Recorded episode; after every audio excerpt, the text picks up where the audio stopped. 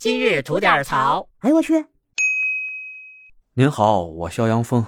来，咱先说事儿。在海口啊，有这么一位，不知道从哪儿弄了一身日本军服，穿上以后啊，不以为耻，反以为荣啊，美逼美的，还约上几个朋友出去吃宵夜去了。一边吃啊，还一边舔着他那大脸，在那嬉笑打闹，让旁边不认识的人啊给他拍下来了，把这视频放网上了。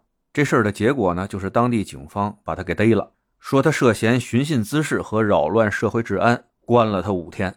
事儿呢，就是简单的这么一事儿。有人啊，还想着给这路人找借口呢，说人是抗战剧的群众演员，演完戏穿着道具戏服出来吃个宵夜不行啊？嗨，您这个呀不用洗，我就是干这行的。首先跟您说，海口就不是拍什么抗战剧的基地，没有那抗战戏上那儿拍去的。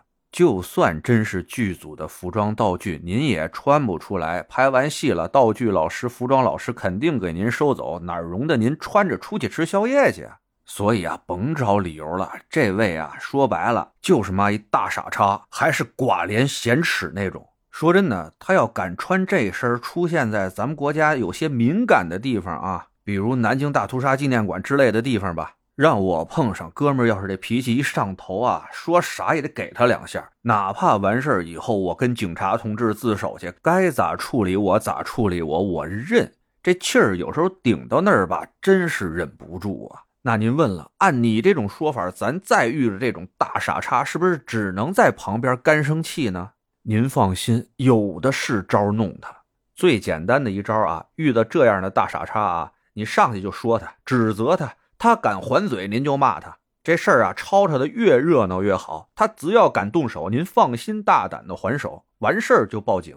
咱为什么那么豪横啊？因为啊，咱们用自己的行为帮这个大傻叉啊，把他的这个犯罪要件给他凑齐了。他光穿这么一个日本军服，不招灾不惹祸的，没有法律明文可以来制裁他。但是跟您起了这冲突以后吧，哎，您看看怎么着了？扰乱了社会治安了吧？那就可以说他寻衅滋事了，该关就能关了。这样不就合理合法了吗？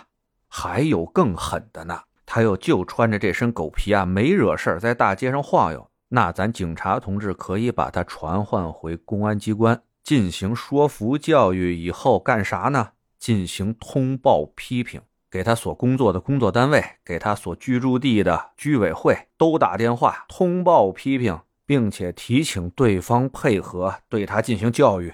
并且在当地的警情公示栏啊，或者一些街道的公示栏啊，把这事儿贴出去，大幅照片不打码哎，许你把这缺心眼的事儿干出去了吗？行，我们帮你把这不要脸啊进行到底。